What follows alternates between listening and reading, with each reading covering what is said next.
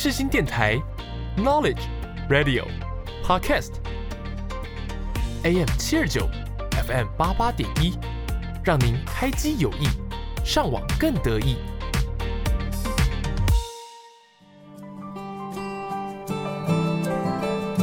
朋友问：社会心理学学什么？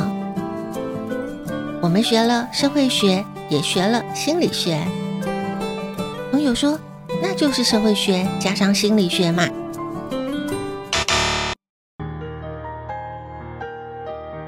可不是这样说呢。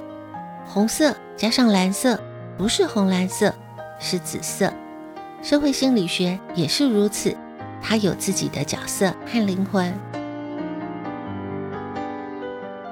如果你也好奇，在我们生活周遭发生的社会现象，也喜欢观察人们的行为表现。欢迎收听我的社会心理学习笔记，一起探索社会心理。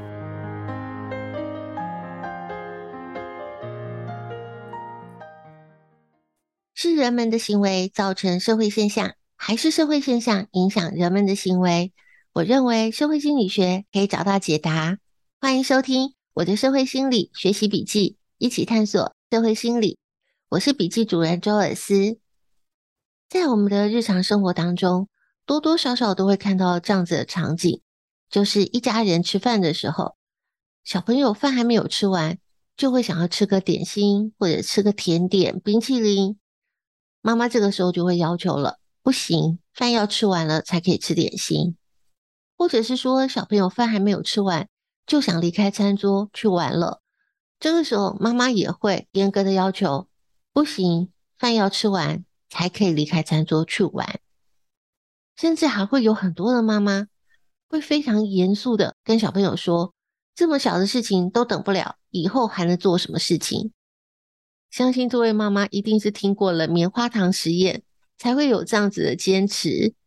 说来不只是小朋友。必须要面对棉花糖实验的考验，大人在日常生活当中也是常常会面对类似的场景。例如说，换季折扣就快要到了，我们都知道换季的折扣它是一波一波的往下降，从八折、七折、五折，最后甚至是单一特价。但是呢，有很多人他是没办法等到七折、五折的，因为在等待折扣下降的过程当中。很可能你喜欢的商品就卖完了，也有可能在这个等待的过程当中呢，你喜欢的衣服可能没有你的尺寸了。这个就是大人的世界要面对的棉花糖实验的考验时刻。棉花糖实验呢，在讨论的是延迟满足，在讨论的是自律能力。在棉花糖实验当中，能够忍住不吃糖的小朋友。真的就代表他自律能力特别强吗？能够忍住不吃糖的小朋友，就表示他的人生成功的机会比其他的小朋友高吗？今天的节目，我们就来聊一聊棉花糖实验。每个字词都有个定义，有个说法，也都有它的来龙去脉。让我们开启社会心理小词典。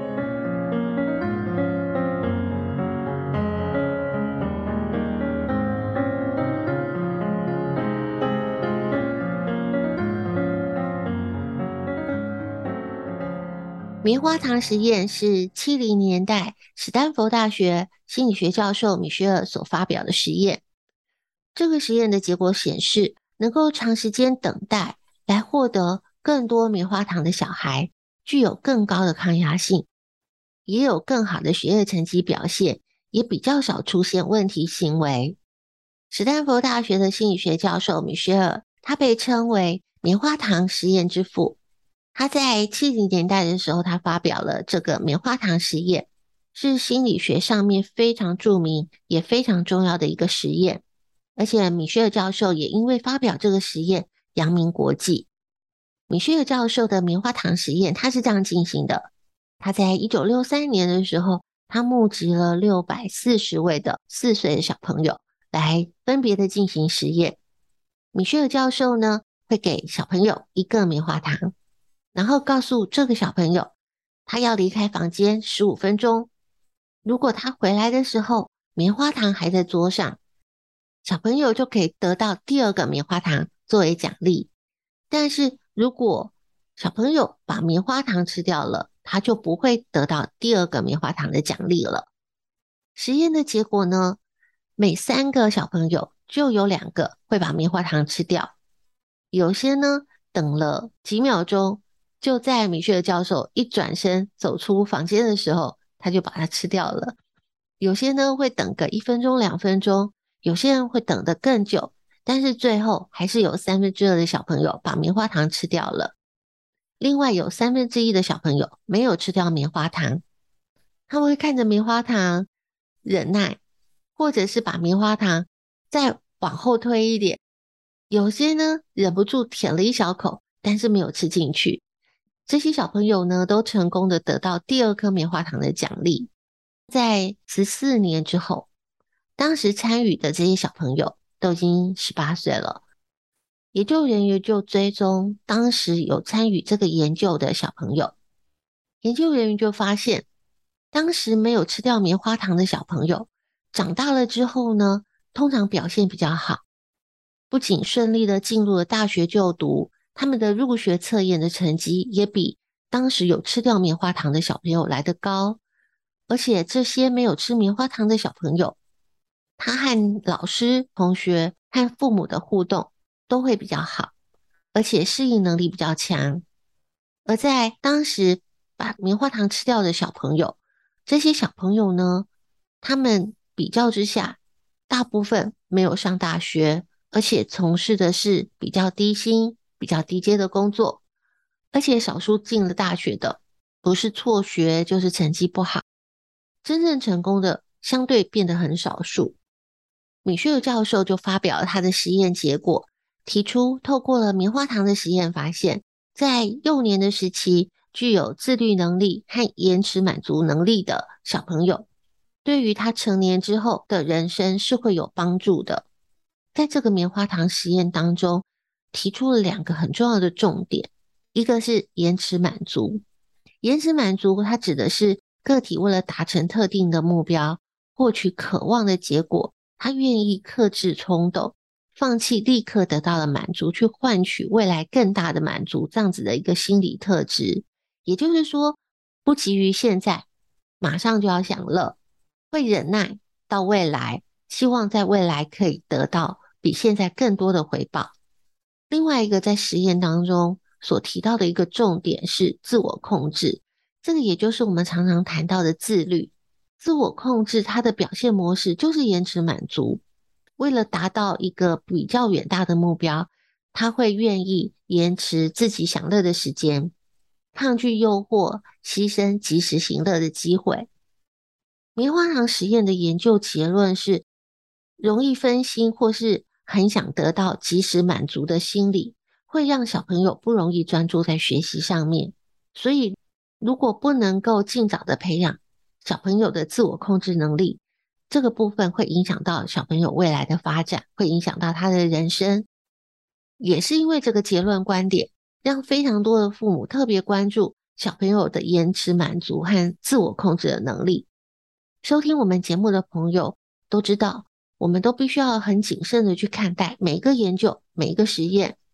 科学实验的结果就必须要接受验证和挑战，而且每个实验它是否具有其他的变动因素是没有考虑到的。我们都可以秉持着科学研究的精神继续去挑战。棉花糖实验也是这样子的，在米歇尔教授他发表了这个棉花糖实验了之后，就有许多的研究学者进行了验证和挑战。有什么样的结果呢？我们在下一个阶段继续和大家分享。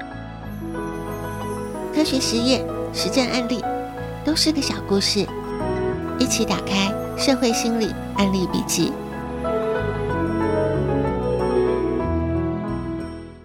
史丹佛大学心理学教授米歇尔的棉花糖实验的研究发表，受到了非常非常大的关注。毕竟从研究的结论上面是可以看到。延迟满足的能力和自我控制的能力，它影响到的是一个人这一辈子会不会成功的一个非常关键的能力。那更深刻的影响了非常多正在教育孩子的家长，也因此陆续有其他的学者投入了相关的研究。美国纽约大学的教授韦特斯，他在二零一八年他就发表了一个新的棉花糖实验的结果。由于参与米歇尔教授棉花糖实验的小朋友是来自于大学校园的幼儿园的小朋友，所以家庭背景的同质性高。韦特斯教授呢，他就选择了更大的样本，他找了九百多位三到四岁的小朋友，而且涵盖了不同的种族群体、父母的教育背景。他试图重新的来重现棉花糖实验，而且经过了十年以上的追踪，而这个新的棉花糖实验呢，有了一个全新的发现，就是影响孩子延迟满足能力最重要的因素是他们所在的家庭收入。家庭收入水平比较低的小朋友是不愿意等待第二个棉花糖的。研究团队呢，从这九百多位来自不同家庭的小朋友当中分析，发现了愿意等待第二颗棉花糖的小朋友，大部分是出自于生活条件比较好的家庭，而出身比较贫困家庭的小朋友呢，他倾向把握住眼前可以得到的东西。换句话说，就是家庭经济和环境的因素，才是决定这个小朋友他是不是能够达到自我控制。能够愿意延迟满足。那在二零二零年的时候呢，美国加州大学的圣地亚哥分校和中国浙江理工大学联合做了一个实验。研究人员针对来自中国两百七十三位四岁左右的小朋友进行棉花糖实验。这个实验比较不一样的地方是，参与实验的小朋友他被随机分成了三组，一组的小朋友呢，会被告知说，老师会知道你们等了多久的时间。另外一组的小朋友被告知说，同学会知道你们等待了多少的时间。第三组的小朋友呢，没有被告知任何的内容。结果，这个新的实验发现，分成三组的小朋友里面呢，被告知老师们会知道他们等待多久的时间的这组小朋友，他的延迟满足的能力是最高的。也就是说，这些小朋友他愿意等待更长的时间，是因为他希望在老师的面前留下了更好的印象。后续的棉花糖实验让我们看到了他人和环境对于小朋友有很重要的影响，这其中包含了家庭教育和文化教育。我们可以从这些资料上面的叙述就可以看得到说，棉花糖实验它会受到重视，是因为。从米歇尔教授发表了棉花糖实验以来，大家都普遍认为自我控制的能力有它的重要性，都认为自律这个自我控制的能力对于人生未来是不是会走向成功，具备有一定的预测功能。所以，就算是后续新的棉花糖实验的研究发表，让大家对于自我控制有了一些新的认识。知道了自我控制的背后，它还有一些文化、家庭、社经地位这些很多重的因素的影响。但是大部分的人都还是认为，自我控制、自律的能力对于人的一生还是有很重要的影响。那我们可以怎么样培养小朋友，或者是培养我们自己延迟满足和自我控制的能力呢？有一些方法，在下个段落和大家分享。怎么能轻易说要结束？我是 Eric 周兴哲。广播世界魅力无限，世新电台带你体验。现在收听的是世新广播电台，AM 七二九，FM 八八点一。是一样洒脱如果有一天再遇见你时候，我会微笑点头。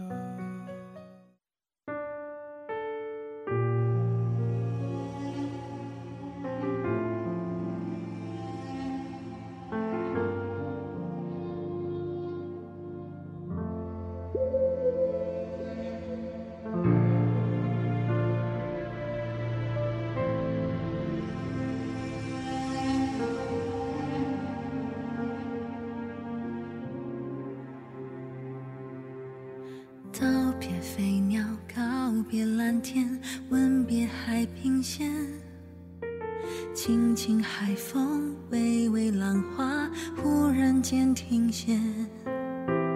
一片蔚蓝，一座孤岛，慢慢在呈现，模糊了你的脸，在梦里，在天边。见过星河，见过彩虹，见过你笑容，听过大海低声吟唱月光里的歌，下的海面，转身一瞬间，你是否看见？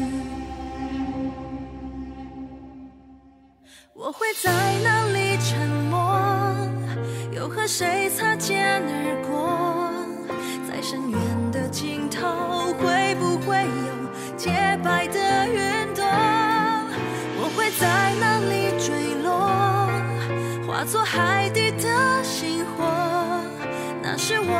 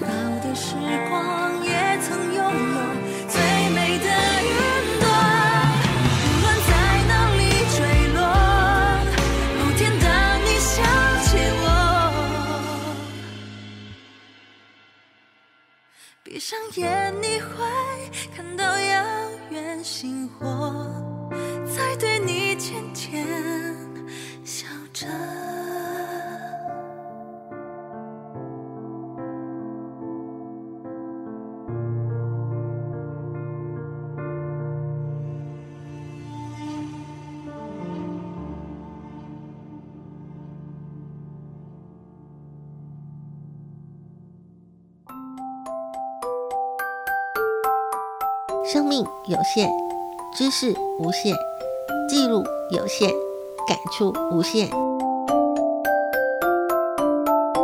社会心理课外杂记。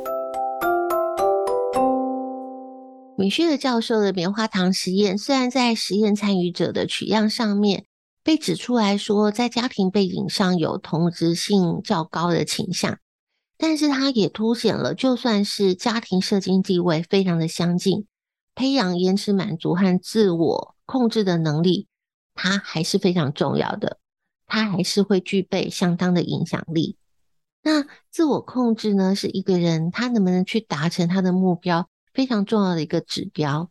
因为自我控制，我们必须要学会怎么样去抗拒诱惑，能够自我控制，这对每个人来讲都是一个很大的挑战。从我们最常看到的。我们想要维持健康，我们想要维持适当的体重，甚至我们想要有健美的身材，这都是很多人对自己的期待。但是，当我们看到了美食，我们就会很难抗拒美食的诱惑。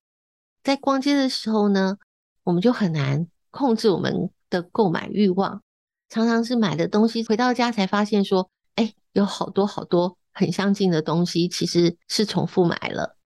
甚至在我们的网络世界当中，有些人会控制不了自己，然后留了一些话，或者是去做一些攻击的留言。这些呢，也常常会有一些人其实他是冲动了，事后呢就会觉得很后悔。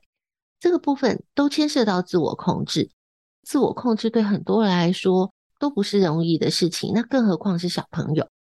或许你会说，现在没有办法做到自我控制的大人，就是因为小时候没有被培养这样子的能力的关系。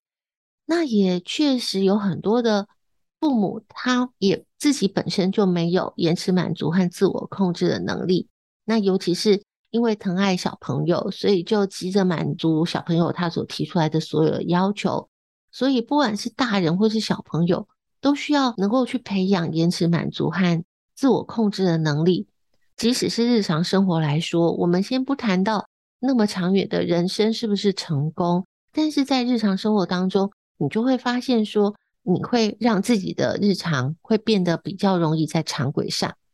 有一些方法呢，我觉得大人跟小朋友都可以试试看，这个对于培养延迟满足和自我控制的能力都是有帮助的。首先，最好的一个方法非常有用，就是转移注意力。例如说，我们在日常生活当中，我们有很多时候是需要去等待。例如说排队，我们有好多事情都需要排队，上车等车要排队，结账要排队。这个时候呢，就是让小朋友练习等待，是一个很好的时机。如果说只是单纯在排队傻等，小朋友等不了多久就会开始不耐烦。这个时候，如果说我们可以找一个他平常很喜欢。也可以在排队的状况之下去进行的一个游戏，例如说玩成语接龙，或者是说个故事，转移了注意力之后，就不会觉得等待时间特别久。那我们还可以利用约定来去练习更长时间的等待。例如说，小朋友他想要一个新的玩具，我们就可以约定说，我们是周末假日再去买，而不是现在马上就买。但是这里有个重点，就是。当父母给了小朋友这样的承诺的时候，必须要做到，因为我们想，如果说在棉花糖实验当中，已经告诉了小朋友说，你等了十五分钟没有把这一颗棉花糖吃掉的时候，你可以得到第二颗棉花糖来作为奖励。结果他非常认真的坚持了十五分钟，没有把这颗棉花糖吃掉，可是呢，他一直就没有拿到那第二颗的奖励。那在下一次的时候，你想他还会愿意等待吗？在这里就可以看到人和环境对于小朋友自我控制能力培养的影响。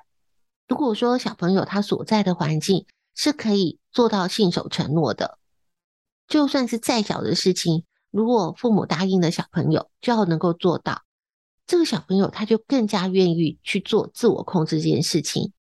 那如果说在他的环境当中，大人对他都是出尔反尔，然后都是用哄骗的方式，那小朋友就会明白了。现在赶快吃到肚子里的才会比较实在，他自然就不会有自我控制能力的养成了。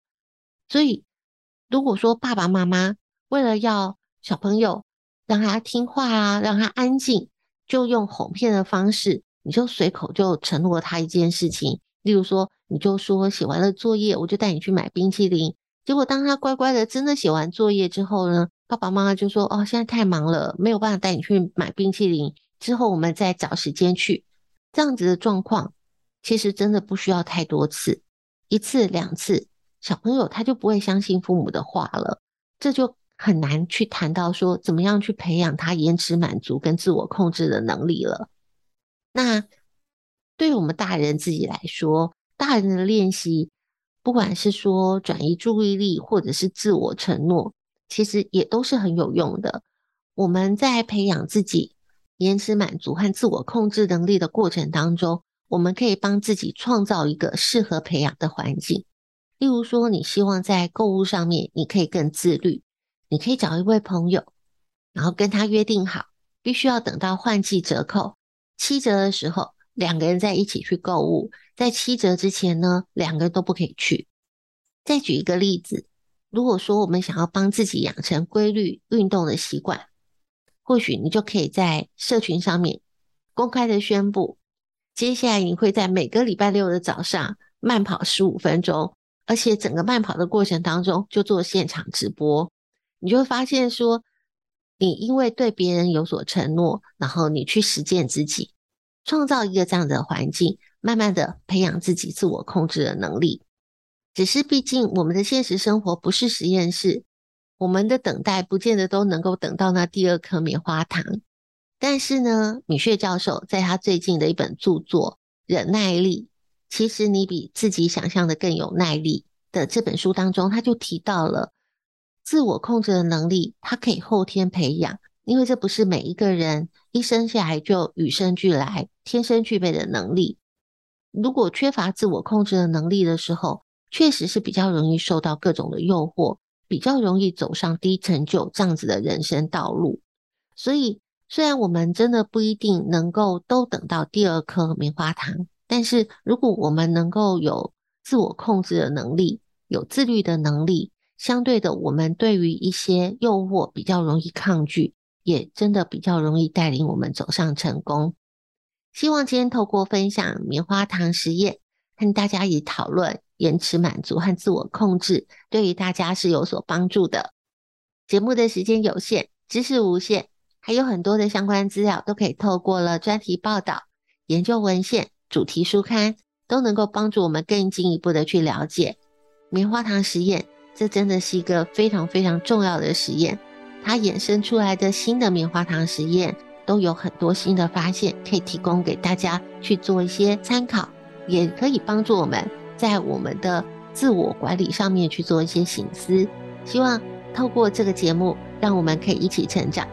如果你发现了还有其他一些内容，我今天在节目当中没有谈到的，希望你能够跟我们分享。在粉砖上面分享你的笔记内容，让我们可以一起成长。感谢您今天的收听，我们下次见。